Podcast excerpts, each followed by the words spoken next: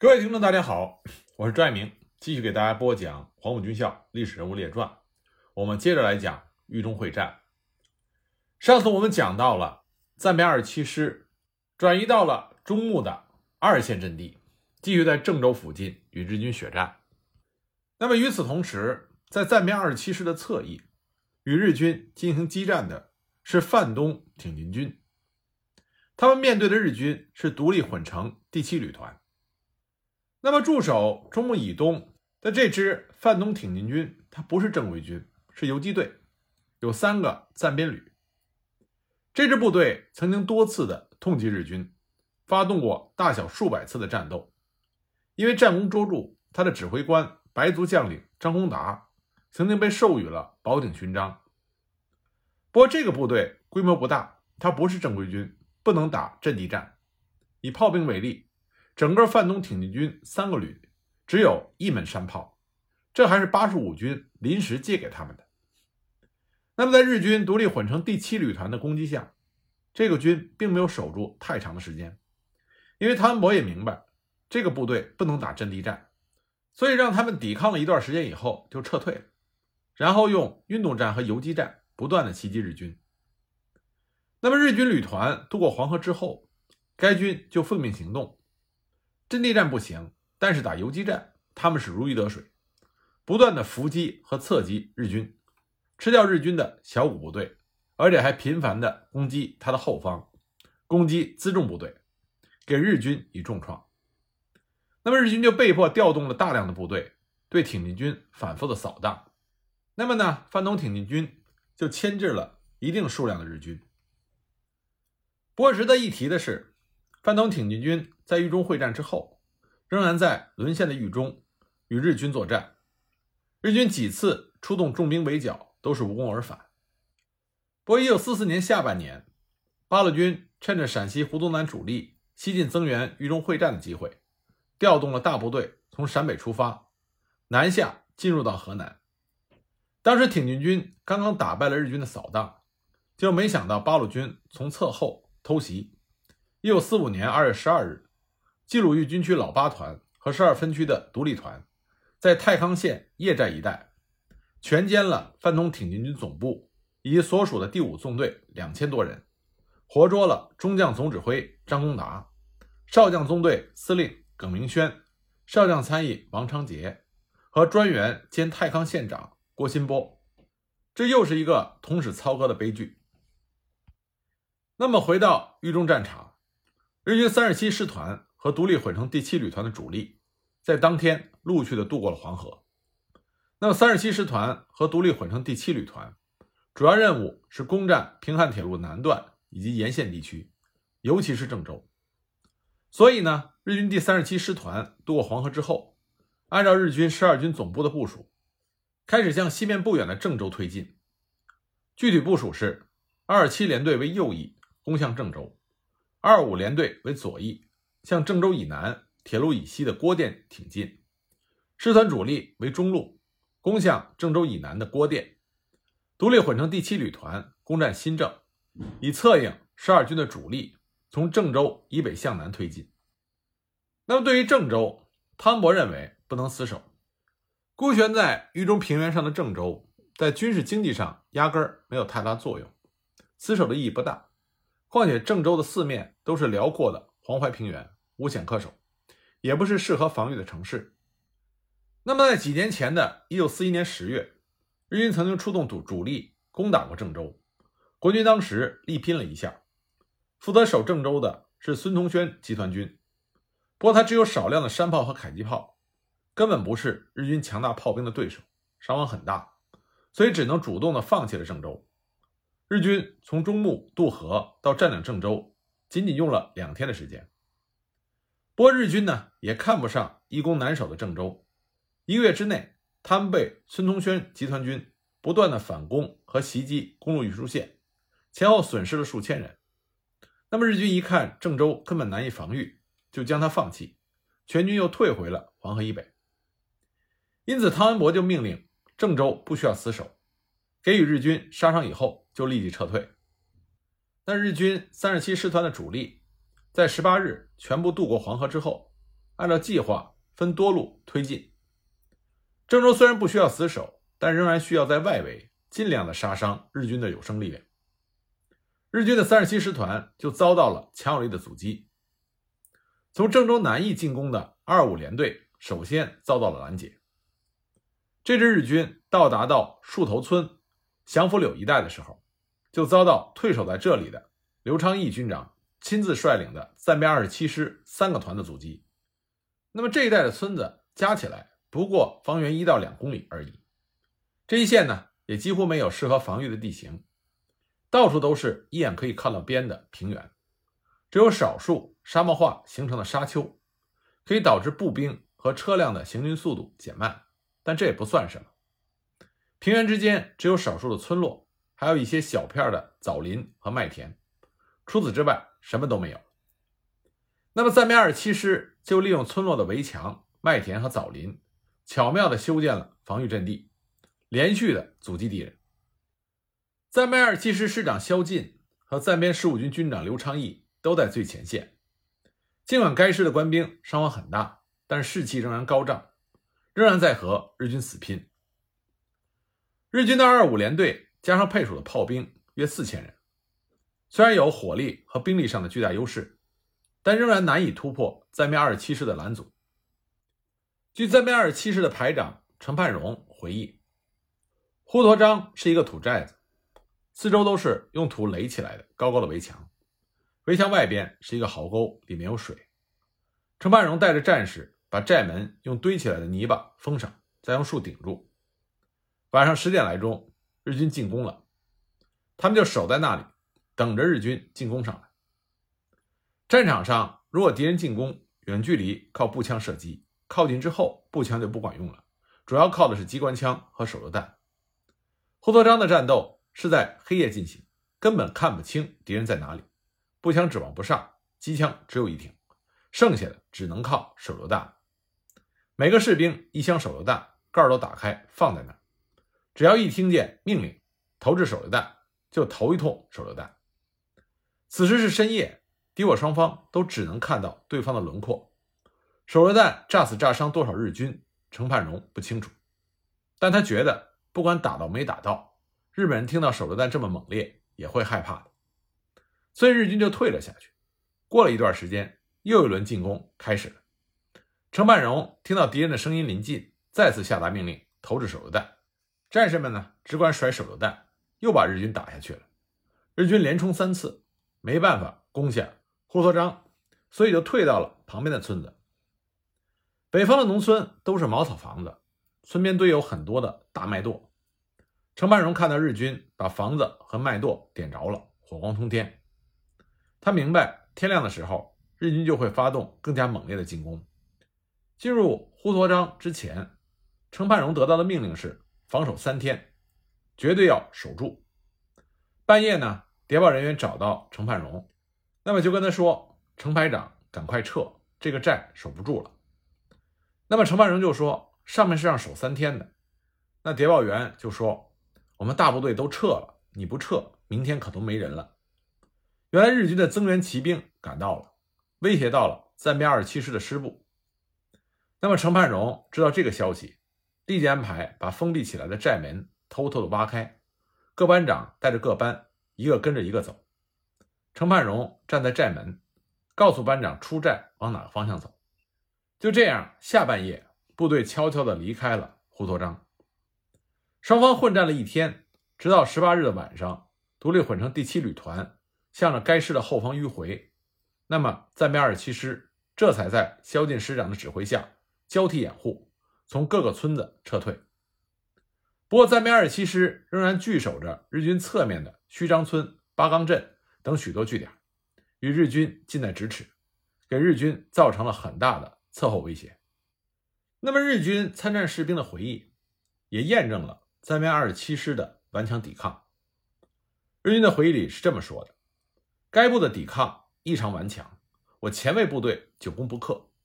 师团长阁下见战斗迟迟没有进展，紧急调动了步兵一个大队，一千多人增援，又增调了炮兵一个中队。但是敌人死战不退，我军冒着敌人的迫击炮火力苦战，在山炮的支援下，我军终于冲入敌人固守的村子，但敌人并不示弱，和我们展开了壮烈的手榴弹战。我军苦战了全天，才在晚上二十一点陆续占领了树头村、祥福柳这几个小村子。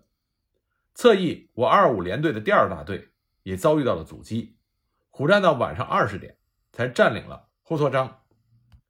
另外一个日本兵的回忆是这么说的：树头村附近是敌人新二十九师八十六团八百人，仅有迫击炮三门、机枪六挺。该部和我军在树头村遭遇之后展开激战，敌人的斗志旺盛，虽然没有坚固的阵地，却依靠着附近村庄的围墙、树木等为掩体。抵抗的相当顽强，尤其是迫击炮频频炮击我后方的集结部队，造成不小的损失。该部的装备和我军无法相比，也没有山炮、野炮，但我军冲锋的时候，敌人勇敢地投掷着很多手榴弹，爆炸声在树林中强烈的回响。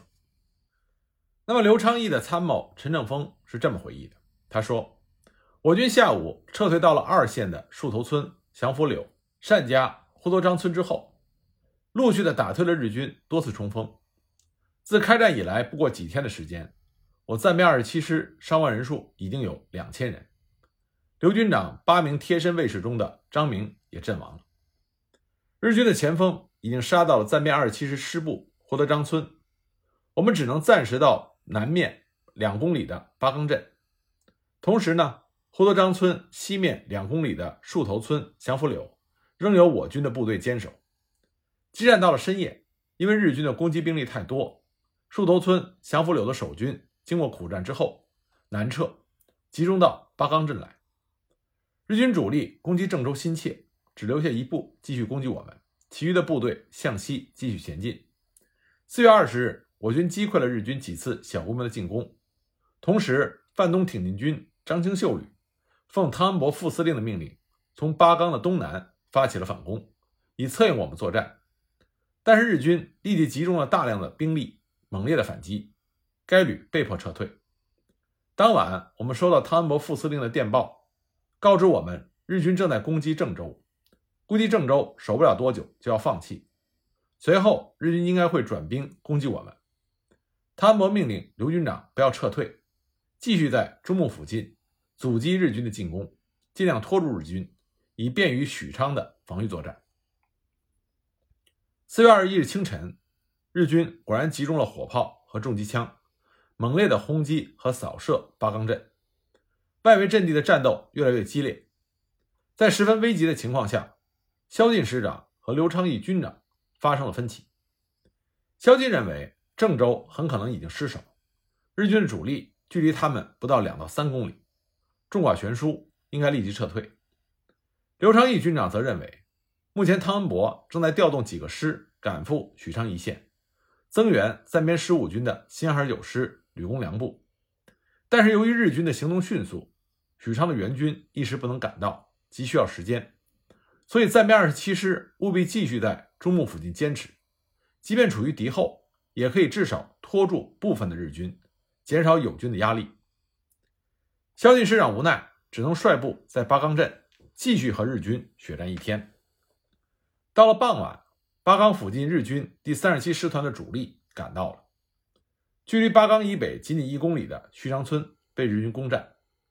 至此，八岗以北再也没有屏障，直接暴露于日军的威胁之下。萧劲师长认为，无论如何，这个时候也要撤退了，不然连师部都会被日军打掉。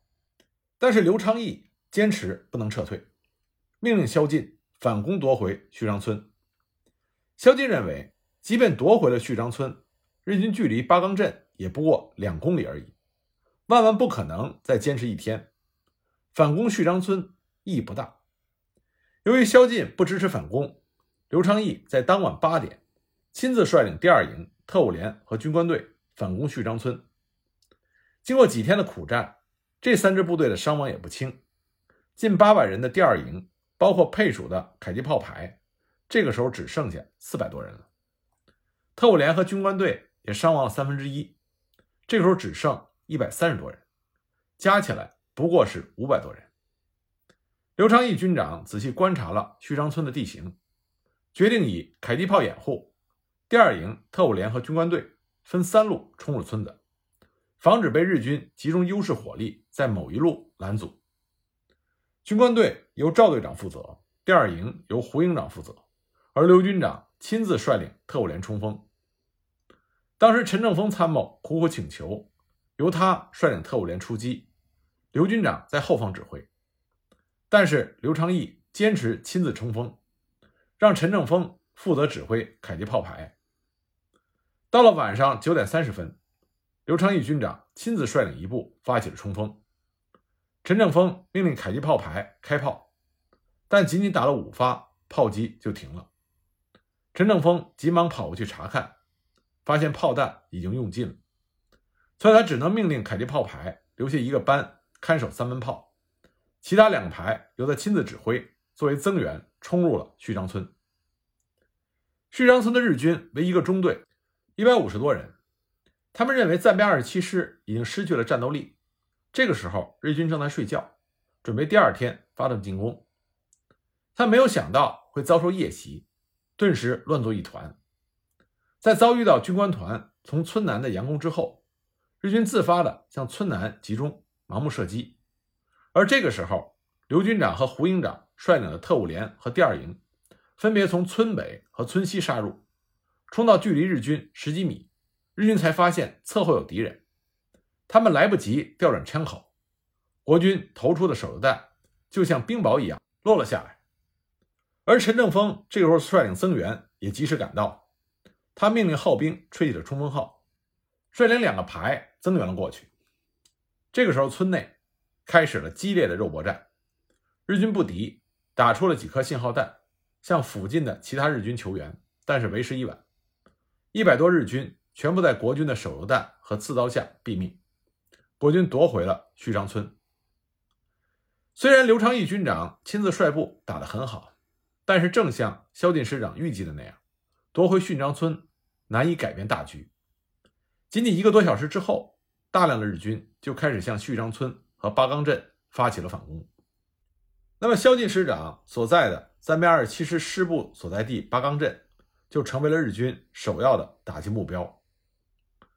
程盼荣排长。他的回忆是这么说的：师长离开师部去一线督战，但是刚刚离开八钢镇几百米，突然遭到日军重机枪的扫射，迎头又打来了机关枪，子弹从我们头上飞过，师长的马受惊，甩下师长，不知道跑到哪里去了。师长全身多处跌伤，幸好骨头没有事儿，但是已经行走不了。后来是我们搀着师长往前走的。现在想起来。重机枪似乎不是对准我们打的，因为子弹从我们头上飞过。不过当时乱得很，不可能考虑到这一点。毕竟重机枪的射程不超过一千米，这就说明敌人就在八岗镇外面，随时可能发起进攻。那么经过这次袭击以后，萧劲认为日军马上就要进攻八岗镇的师部，必须立即转移。由于刘昌义军长率部出击，并没有通知萧劲，萧劲猜测。他已经向南撤退，所以他命令一部殿后，余部放弃八岗镇。此时的日军除了攻击八岗镇以外，也准备攻击序章村。那么，在序章村的刘昌义发现周边发射了很多日军的信号弹，判断日军的主力增援而来。序章村是一个小村子，不能长时间防御，看来必须要退回八岗镇。可是退到八岗镇的时候，萧劲已经率部撤退了。刘昌义部和日军是同时进入的这个镇的，结果发生了遭遇战。经过残酷的激战，该部终于突围成功，但是被迫丢下了一批重伤员，而这批重伤员后来都被日军残杀了。事实证明，萧劲的判断是正确的。随后，他们经过薛店撤退到了新郑，在薛店的外围，他们先后发现了两股数千人规模的日军部队，其余部队还不知道有多大的数量。由此，暂编二十七师先是退到了新郑，又退到了许昌。期间，他们多次的主动袭击日军，也算是顺利的完成了任务。那郑州外围打得这么艰苦，郑州的攻防战也让日军吃了不小的亏。正面攻击郑州的是三十七师团二十七联队，他们的进展也相当的不顺利。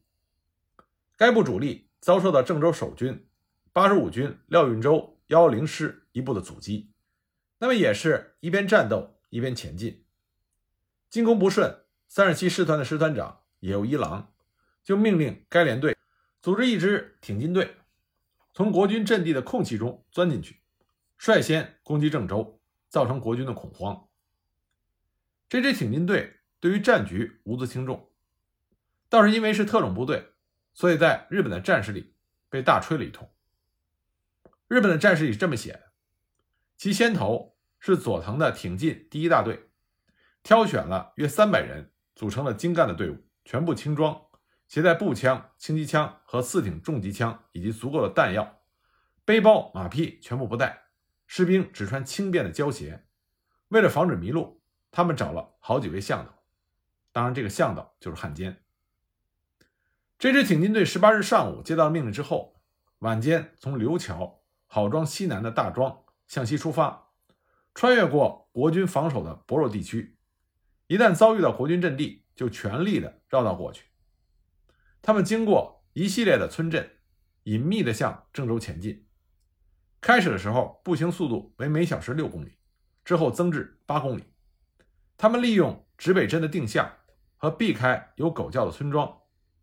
半夜时发现途中有通讯的电线杆，随即有懂汉语的电话员挂线窃听，从窃听中。知道守军对其行动已有察觉，已经有小股的国军好像绕到了他们的背后，要严格注意。那么这支挺进队在十九日的凌晨二时，摸到了郑州的东南平汉路西侧的耿庄十里铺。由于急行军已有不少人员掉队，部队已经疲劳不堪，所以暂时休息进餐，准备于拂晓到达郑州城下发起突然袭击，使守军不明真相。而陷入混乱。不过，这支挺进队在黎明时分到达郑州车站附近的时候，就被守城的八十五军廖运周幺幺零师发现，遭到了反击。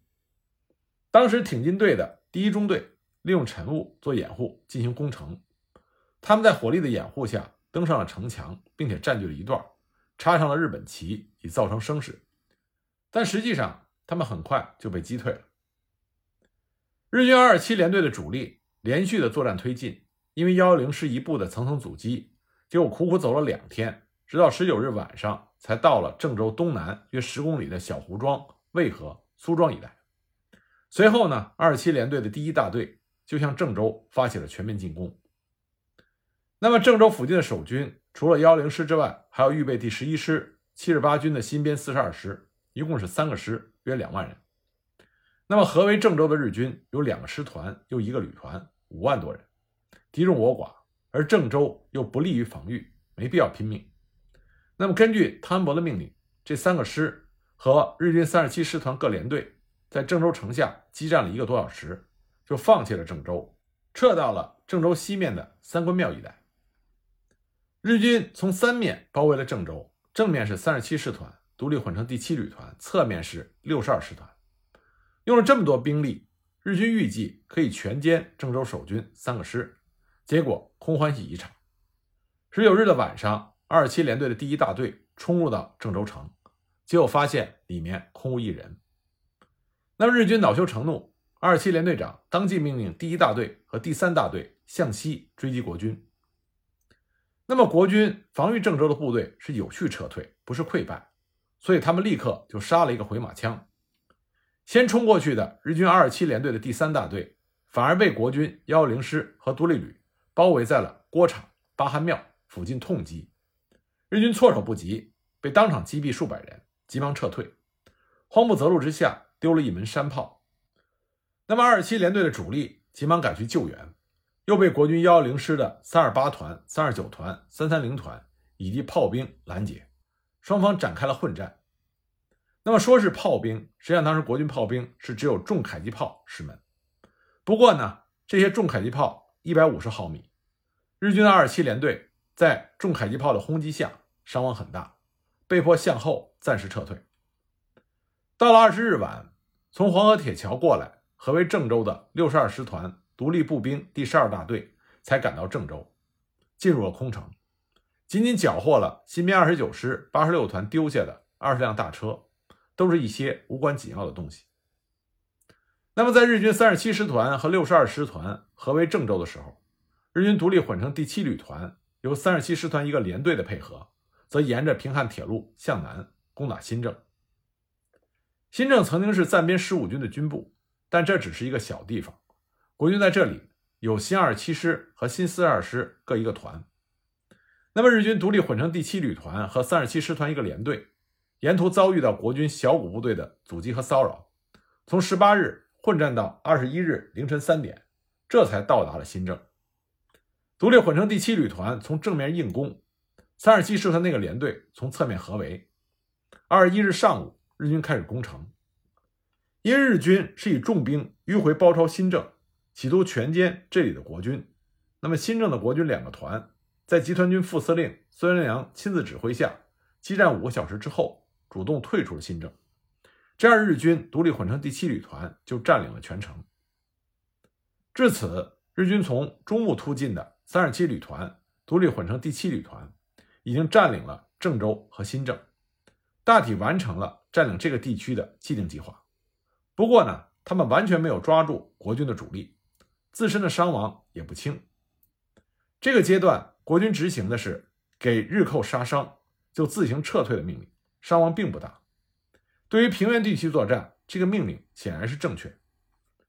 那么这是中路方向的作战。那么在日军另外一个突破点，也就是芒山头，战况又是如何呢？我们下一集再继续给大家讲。